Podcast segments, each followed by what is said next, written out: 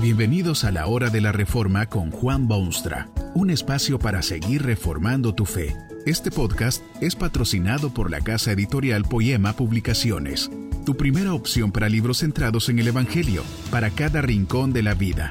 Para ver los nuevos libros de este mes, visita nuestra página www.poema.co. Ahora escuchemos a Juan Boonstra con el programa de hoy.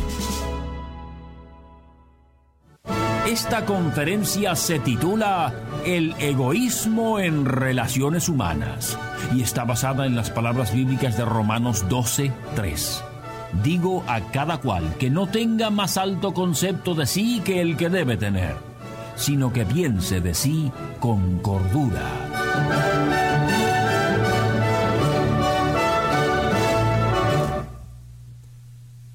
El individualismo malentendido y explotado se convierte en egoísmo. El egoísmo es veneno mortal en las relaciones humanas. Si usted hiciese un análisis concreto se daría cuenta que todos los problemas que surgen en el terreno de las relaciones humanas tienen su origen en el egoísmo humano. Se predica la caridad por todas partes porque el hombre es egoísta. Se ruega a las masas que sean altruistas porque las masas son víctimas del egoísmo. Se enseña a los niños en la escuela a respetar a los demás porque los niños son por naturaleza egoístas. En los problemas sociales el elemento más común y discordante es el egoísmo.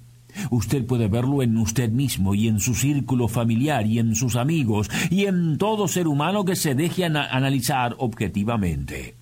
El egoísmo es tan fuerte en el hombre que éste no puede admitir que está equivocado o que necesita auxilio o que se encuentra en serio peligro. El egoísmo hace que el hombre lo vea todo desde su propio punto de vista, como si él fuese el centro del universo y el único factor determinante de lo que debe hacerse y lo que no, de lo que es verdad y lo que es mentira. El egoísmo es uno de los resultados más claros y directos del pecado humano. El pecado ha causado estragos en las relaciones entre el hombre y Dios, pero es igualmente trágico ver los efectos que tiene en sus relaciones con el prójimo.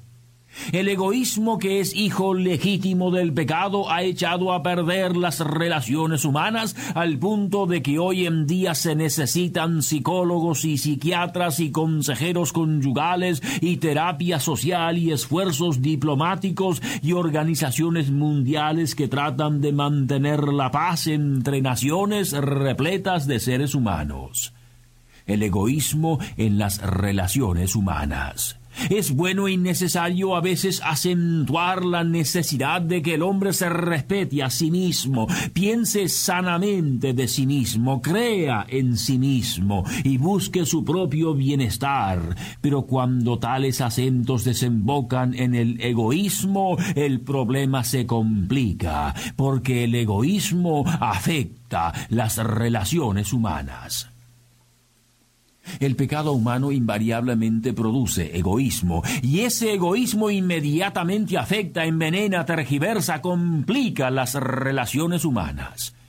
Quien quiera empezar a entender los problemas del hombre moderno tendrá que empezar a entender primero que es el pecado quien ha introducido el desagradable elemento del egoísmo en las relaciones humanas deberá comprender que para solucionar los problemas de las relaciones humanas tendrá que ver primero si puede resolver el problema del egoísmo, que es lo mismo que decir el problema del pecado.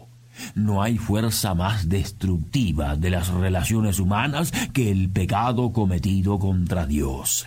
El pecado despedaza, tritura, trilla, destruye las relaciones humanas.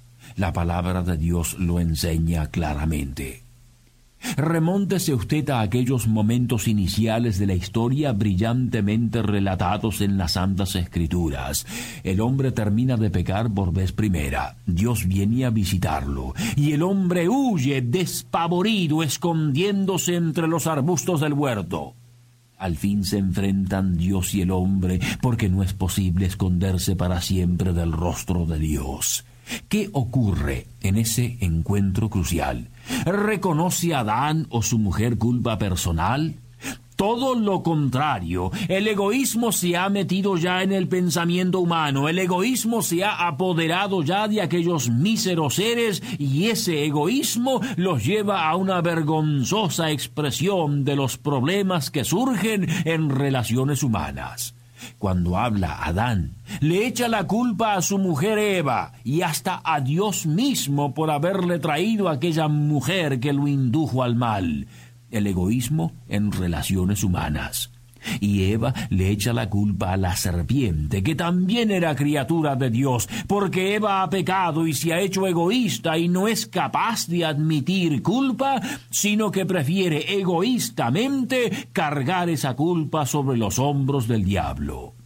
Y a partir de aquel momento asiago hasta el mismo presente, las relaciones entre esposos y esposas, entre seres que deberían estar unidos no solamente, sino también unificados, se han visto afectadas negativamente por el egoísmo. ¿Cuántos esposos no hay por este mundo nuestro que han caído en el abismo del dolor simplemente por razones de egoísmo absoluto? Piense usted en los casos que conoce y mire si no es cierto que ha sido primordialmente el egoísmo quien ha causado esos lamentables problemas entre gente que deberían estar unidos porque un día contrajeron enlace. Ha sido el egoísmo, el pecado que los ha dividido. Pero no son solamente los matrimonios que se ven afectados por ese egoísmo espantoso. También afecta el pecado las relaciones fraternales. Sí, señor, aquellos que son hermanos y por eso deberían entenderse y ayudarse y apoyarse mutuamente, los tales se ven aplastados por el pecado y su consecuente egoísmo. ¿Se acuerda usted quizá del primer par de hermanos que hubo sobre el mundo? Caín y Abel se llamaban. Ambos trabajaban arduamente, ambos querían servir a Dios y obedecerle.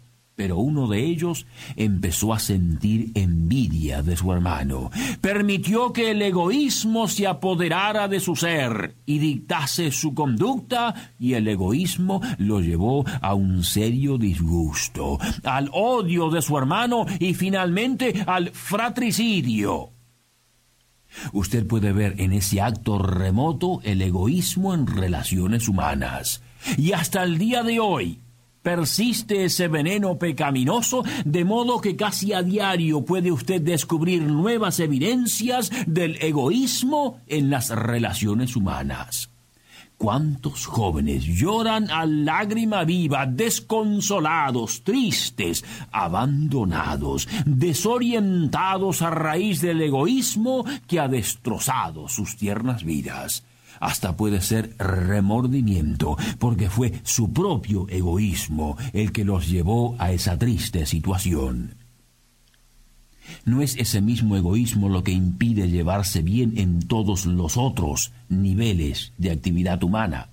Hay quienes pueden darle a usted una lista casi interminable de las cosas que andan mal en este mundo. Y tienen razón. Hay muy pocas que andan bien, y tal vez ninguna que ande a la perfección. Hay problemas entre padres e hijos, entre gente anciana y sabia y gente joven e idealista. Casi seguro que es el egoísmo quien produce tales problemas. Hay problemas entre ciudadanos que juran una misma bandera. Con frecuencia será el egoísmo lo que los separa. Hay problemas entre los que dan trabajo y los que trabajan, empleadores y obreros. Estudie usted la cosa y verá que hay un elemento de egoísmo en esa tirantez. Hay problemas en las aulas y en palacios, en cancillerías y secretarías, y en las calles urbanas y en las quietudes del campo. Y si usted se toma el tiempo, verá que es el pecado que ha producido el egoísmo, y el egoísmo que ha resultado en problemas en relaciones humanas. Es por esa razón que la palabra de Dios trata de hacer ver al hombre que en el egoísmo hay perdición y que debe entregarse a Jesucristo, quien puede enseñarle un nuevo estilo de vida. Lea usted las enseñanzas de ese Cristo en los Evangelios y vea su ejemplo en lo que hizo, su cruz inclusive. Lea usted las excelentes epístolas de un apóstol Pablo y verá que en todo momento se busca la eliminación del egoísmo y el apoyo de algo nuevo, vigoroso, promisorio en este egoísta mundo. Cristo predicó el amor y lo puso en la práctica. Pablo dictó lecciones prácticas sobre cómo deben vivir los padres y los hijos, y los jóvenes y las viudas, y la gente importante, y los gobiernos, y las masas, y los obreros, y los patrones. Pablo llegó a ser un experto en relaciones humanas, y toda su preciosa doctrina o filosofía se sintetiza en estas palabras. Digo a cada cual que no tenga más alto concepto de sí que el que debe tener, sino que piense de sí con cordura. ¿Se imagina usted el efecto que tendría la fe cristiana en el mundo si se pusiese en la práctica?